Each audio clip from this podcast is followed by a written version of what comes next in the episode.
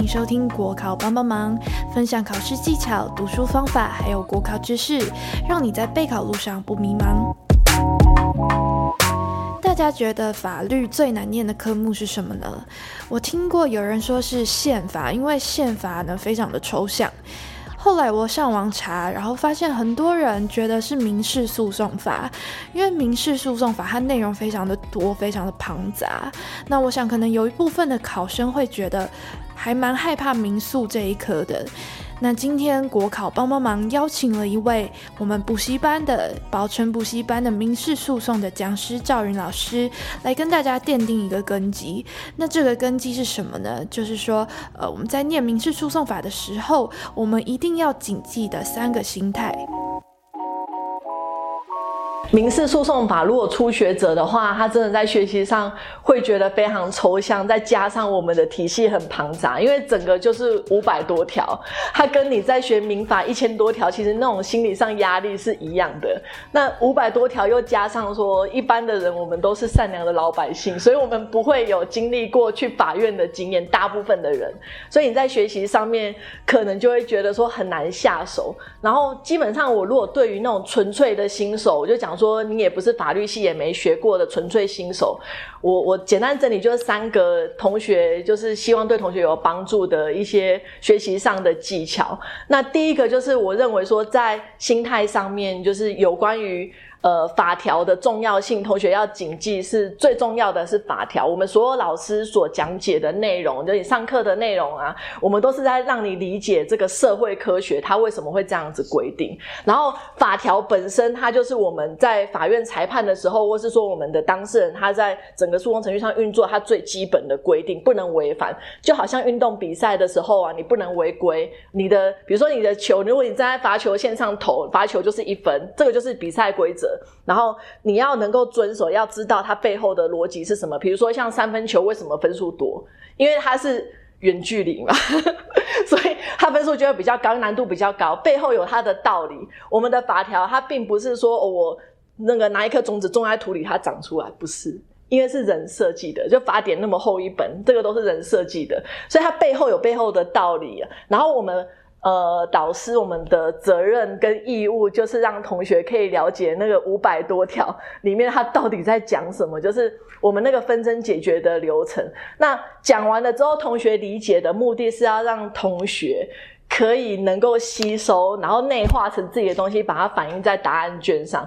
所以你最终还是要把那个法条写对。所以很多同学都会问说：“老师，我要不要背法条？”好。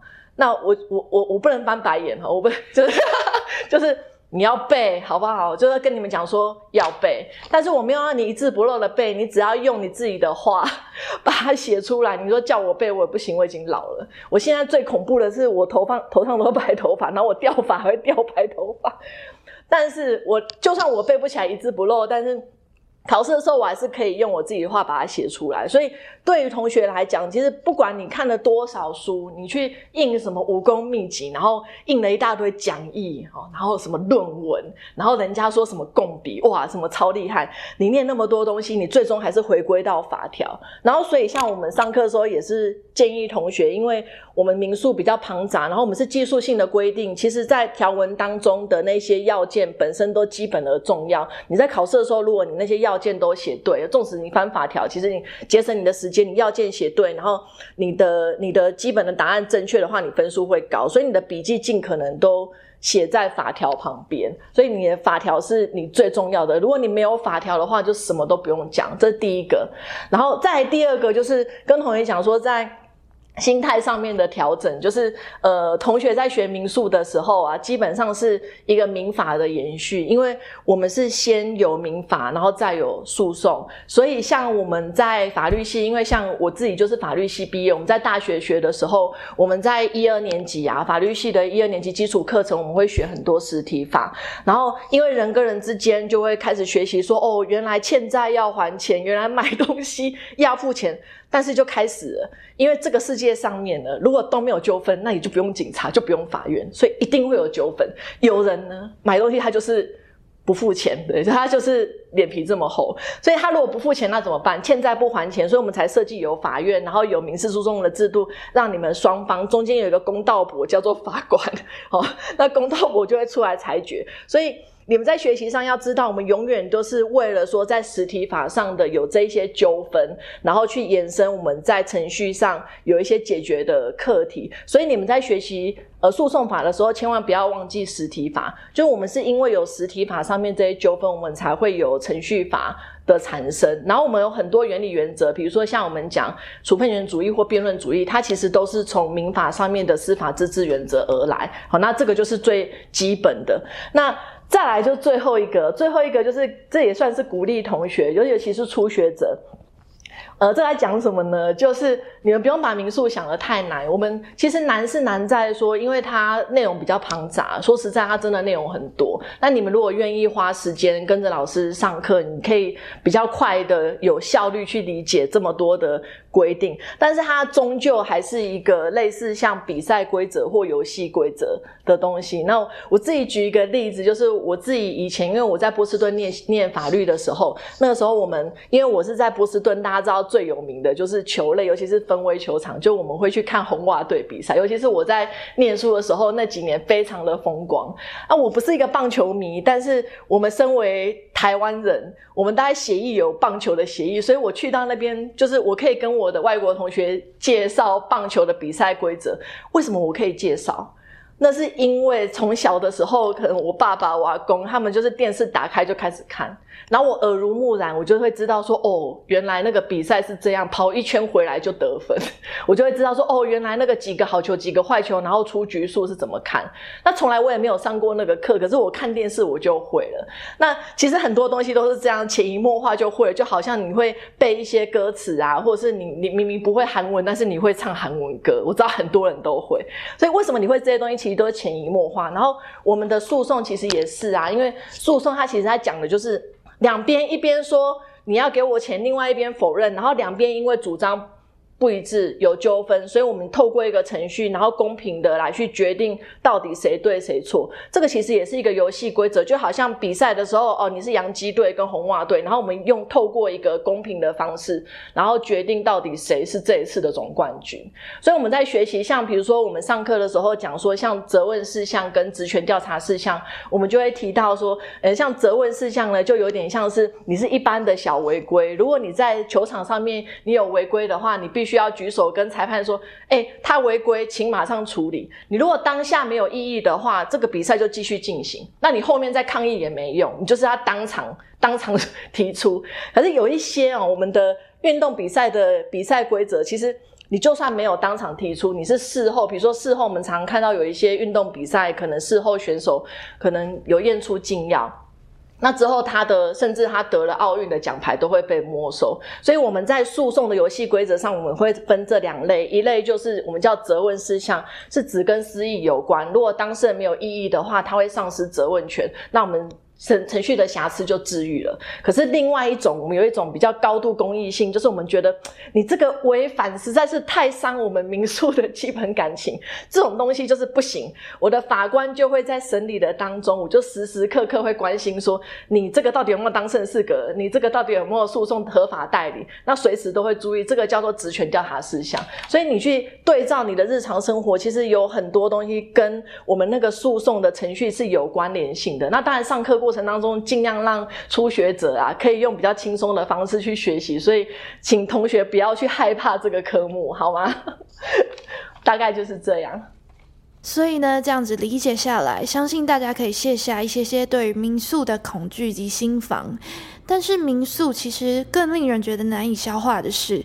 学说跟实物见解实在是太多了，所以针对这件事情，老师能够教我们整理跟使用的方法吗？纵使到目前为止，就我自己工作，因为我是律师，我们每次遇到在工作上面遇到争议问题，我还是要去查询各种，然后又有新的学说跟新的实物见解跑出来。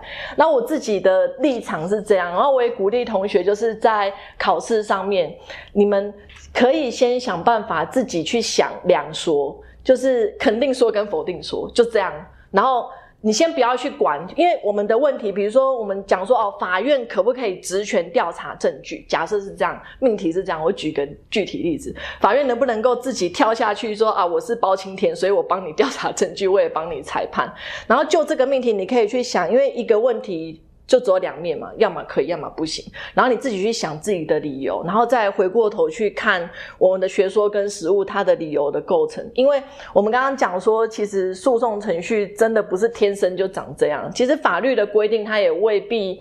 一并就是对的，所以这就是为什么我们会有很多的很厉害的学者啊，我们还有很多很厉害的法官，他们会就这些事情上面，他们一再不停去精进、去建构，他们认为事情怎么样处理比较妥当。就像我们民诉的两百八十八条，我们就有规定说，哦，比如说我们如果假设。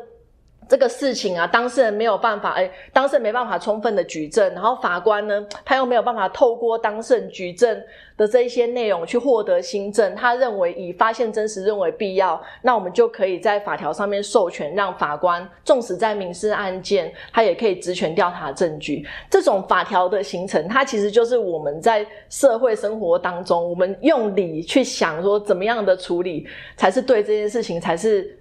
比较合理、比较公平、比较正确。然后，因为我们社会也不断在演变啊，所以就是会有什么家事法又立法啊，然后我们还有什么智呃智慧财产及那个商业法院，那我们会有一直会有一些新的制度跑出来，就表示说它是有机的。就是这个诉讼程序，它不是死的，它其实是会变。然后我们社会一定日子不停在变化，对不对？比如说以前离婚率没那么高，然后现在你就会发现说，好像身边的朋友好像没有离婚的，对啊。但是我们都很祝福他们，因为我觉得离开路更更宽，好不好？所以你就会发现，那个其实所有的学说跟实务见解，它其实也就是为了让你的。这个制度的运作能够更好，所以他们去设想说，我要怎么设计才会让这整个游戏规则会公平。所以，与其你一下子去跳进去说我要去背这个甲乙丙丁这么多说，你不如就自己先去想，去设想，像呃甲说乙说，肯定说否定说，你去想它的合理的理由。就像我们上课的时候，我们教申论题的撰写，我们会讲说，遇到不会的题目，因为永远都会有那个一百零一题。真的，你不可能念完，因为就像我们讲那个强制执行法，你那个座谈会的见解大概有几千个，那连我自己都我我觉得我这辈子我都没办法念完。那你说怎么办？那考试的时候真的会遇到，遇到的时候你就是自己先结论好，我要肯否两说可以或不行，然后接下来理由的铺陈，哎，这个很重要。同学会问说，那我理由要怎么写？很简单，同学要背法条，好不好？然后要上课，你不要觉得法条不用背。就像我刚刚讲说，我们可不可以职权调查证据？这个可能就涉及到，比如说民诉二八八啊，或者一九九一九九之一阐明这种东西哦，硬功夫，你不可能说哇，完全不念书，老师教我快速上榜方式，那我也会微笑跟你说，同学，请你要记得念书好吗？好，大概就是这样。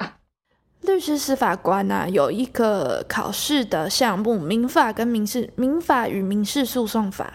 这一科里面还有一个是考家事事件法，那另外一个还有老师常常上课常提到的一个法律是强制执行法。那这两个法律可能准备上面会让考生觉得说，呃，该不该花很大的心力去念？因为已经要念一个民诉，已经很多东西了嘛。那老师对于这两法有什么念书上面的技巧，可以事半功倍的技巧，可以分享给我们的？我们自己在课程设计上面，包括像这一次推出的课程，我们在课程里面就会针对强制执行的一些基本概念，还有就是特别是针对家事事件法有一些重要概念，甚至我们会有拿家事调查官的题目来做练习，那就是让同学可以去做一个概念的连贯。尤其是像你们在学民法的时候，你们会学财产法跟身份法，所以我个人认为家事法这个就是我们老师的责任，我们一定要告诉同学的。然后再加上说，在这个考试上面，因为同学没有办法太多时间准备，所以我们就会尽量在我们的课程里面，就是尽可能我们就找时间，我们会跟同学讲一些基本的原理原则。而且更何况啊，我自己认为说，在学习你如果有一个对比，就像。财产诉讼跟身份诉讼的对比，其实你在对比之下，你的财产诉讼就是你的民事诉讼会学得更好。所以我常常打个比方，就是开玩笑讲说，你单看林志玲。你不觉得她很漂亮？可是你把如花摆在旁边，哇，天哪，你就觉得天哪，真是正到翻掉。你有你有那个比较之后，你就会发现说，哦，原来我在财产诉讼上面，我可能不会很注重，比如说，呃。当事人间争议的平和处理，或者有一些调解程序，或者像我们会重视说未成年子女权利义务行使负担啊，或者是像处分权主义跟辩论主义这两大，就是我们讲说当事人要负责诉讼任务的提出的进行。但是在家事事件里面，他会做一个软化，做一个拉扯，你这样就更能够凸显说我们在民法上面学的，我们人跟人之间的关系，要么钱，要么就是。亲属继承，那这两大类，它的确就是非常不一样的处理方式，所以我们就在审理的过程，我们当然不能够用我们审财产权诉讼的那那一种方式，然后很无情的去处理离婚的案件或是监护案件，那是完全不一样。所以像我们后来，你看在民国一百零一年有家事法的规定，然后我们也有那个少年级家事法院，然后我们现在有很多家事法庭，然后专业的法官，那甚至因为刚好呃最近因为家事法因为已经。施行了十年，所以十年过来，那我们像我们家事就家事案件的律师，或者是家事案件的法官或调解员，大家也是在讨论怎么样让这个制度更好。所以你会发现你在学的时候，它其实都是一个活的。然后包含像强制执行也是啊，强制执行就刚刚有提到说，我们民事诉讼跟强制执行这两个也可以做一个对照，因为一个在讲的是我们如何确定人跟人之间的关系，就是有没有欠债。要不要还钱？好，确定了之后，但是我不能把这个判决书裱在。我的墙上说，这个就是我的胜诉判决，因为我还是要去实现，我要把钱放到口袋，这样才算是功德圆满。所以，我们的民事救济最后一里路的强制执行的部分，我们在上课的时候也会跟同学讲说，我们为了要让债权人能够获得真正的救济，所以我们后面会有一个民事执行处。那像同学如果在准备考试，你就会发现，有些同学还要准备像执行员、执达员的考试，那个要考强制执行法或者是司法事务官，那些也都是很好的。工作，那同学如果。听听民宿，哎，老师介绍强直觉得不错。有些同学甚至我真的有遇过同学哦，就是我们讲一讲之后，他就说：“哎，老师，我对司法事务官有兴趣。我认为说，哎，去帮人家实现债权，这个去查封人家房子，带队查封很棒哦，拆房子这种很很好。然后所以他就去考，也考上了。所以这些都是让同学就是在上课过程当中，我们尽可能的去让同学融会贯通之后，你如果有兴趣，你都可以去考这个相关的考试。然后这些都是很不错的一些出入。所以我们。在上课过程都会跟同学介绍，所以老师所分享的念书方法，除了了解各个知识的缘由之外，还有做比较也是一个很好的方法。就像老师说，你单看一个东西，你可能不会有感觉，但是当两个不同的事物放在一起，就可以凸显出他们各个的特色。那到最后的尾声，想要请老师给正在备考的同学一些实质上的建议。嗯，这个我只想跟同学讲说，就是真的不用给自己太大压力，就是该休息的时候，真的还是休息。然后，因为我自己准备考试，我也自己有曾经失败过，我可以了解到，尤其是很多同学常就会来问说，老师，我可能。呃，考试上面遇到太多挫折，然后有一点想放弃，然后不知道该怎么办。那这个我只能讲说，呃，顺其自然，因为生命还是自己找到出路。我举一个例子哦，具体来讲，我有一个学生，就是呃，他是我十年前的学生，我那时候在高雄上课，然后他那时候来上我的诉讼法，他希望能够。考那个法院书记官，但是后来他因为种种原因，他就没有去考这个考试。但是这一些东西还是成为他的养分。就我们讲的这一些法律的原理原则，我们用比较简单可以了解的方式，他就了解说，哦，原来上法院打官司是这么一回事。后来他就进入到金控集团里面，然后去里面工作，然后呃也工作的很好。那后来跟他相认，这个很好玩。他后来是。那个上网查，因为他刚好遇到客户，就是他是理专嘛，他遇到客户有法律争议，然后他就想到我，他就想到说，哎，以前有一个，就是每次都风尘仆仆。我们以前啊，以前那个时候，你要知道十十年前、十几年前，那个时候函授还没有那么发达，没有像你们坐在。电脑前面这么这么开心，对不对？然后我们老师也都是去现场，我们就搭了车。那早起还要搭那个国内线飞机，然后我们就搭了车，后来高铁，完了坐高铁，然后背着超重的，因为那个背课东西都超多，然后去，然后上上上，然后再赶回来。那他后来就上网就找到我的。资料，然后就跟我联系上，就说，哎，他有案件，他的客户案件想要委托我处理。后来跟他聊，他就一直很感谢，他就说，老师，我虽然说我后来没有走这一行，但是老师上的这些课程，真的在我在工作上面，我对于这个法律有粗浅的认识，然后对我有很多帮助。因为法律嘛，其实法律讲的就是人跟人之间的相处，这是我们每天都在做的事情，所以其实它离我们并没有很遥远。那他也让我觉得很感动，就是哇，你还记得我？就是我已经因为以前的我可是四十几公斤，然后现在哦，现在不行，现在真的是那个年纪真的大了，那个真的体重管理非常困难。好啦，那但是就是我觉得，就是同学将来的出路啊，其实不一定。也许你现在准备考试，但是也许有一天，哎，你可能会找到一个更符合你的生涯规划的行业。但无论如何，你曾经有努力过，有。有奋斗过的这些东西，它还是会留下痕迹哦。就是你会发现，你有上了这些课程之后，你会跟外面的没有上过课的人就会很不一样。你在看事情的时候，比如说你就会知道说，原来法院是这么一回事。这是我们课程，因为民事诉讼讲的就是法院的游戏规则，所以哦，原来是这样在审理，原来上诉是这样，原来上诉审在审这些事情，其实让你就会有一些基本的了解。所以，我我是认为。纵使是好，将来不走这一行，或者说你现在念的觉得很累，你想要休息，但这些东西不会离你而去，你真的放心。然后你就按照按部就班，就是按照如果你有上课，你就按照补习班的步骤，或者你有读书会，你就按照你的念书的排程，那不用太勉强。该拜拜的时候去拜拜，对不对？然后。该划手机的划手机，可是不要一直划。你你念书的时候还是不要划，然后你该打电动的时候，该约会的时候你就去，那你就还是尽可能的，就是尽力啊，尽力就好。那如果真的没办法的话，其实也不用勉强啊。如果真的有幸考上的话，你就是认真去做，那认真去做，反正看老天爷会给你一些安排。但是总而言之，就是他还是要给。有准备的人啊，就机会是给有准备的人。那你不能说我都没有准备，然后我就什么事情我都要。这个没有那么好的事情，也不是每个人都中乐透。我也很想中，对对？像每年我们在总复习的时候 编编排那个讲义，我也很想猜中啊，对不对？但是我们就是五百多条，我们就是很难猜中。所以我们总复习课的时候，你就会发现，每次上课，你看我现在讲话的速度都太快，因为我们那个课程时间有限，然后五百多条，我知道一直噼里啪。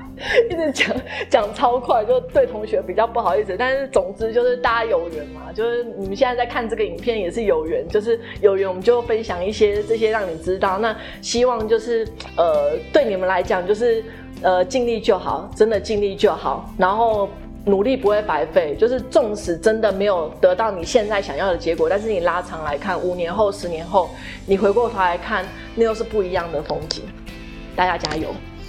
今天老师的分享着重于心态面以及理解的层面，更能聪明的融会贯通学习庞大而复杂的民事诉讼法。那最后，如果有想跟我们说的话，或想给我们的建议，都可以告诉我们。那谢谢你们收听国考帮帮忙，我们下次见喽。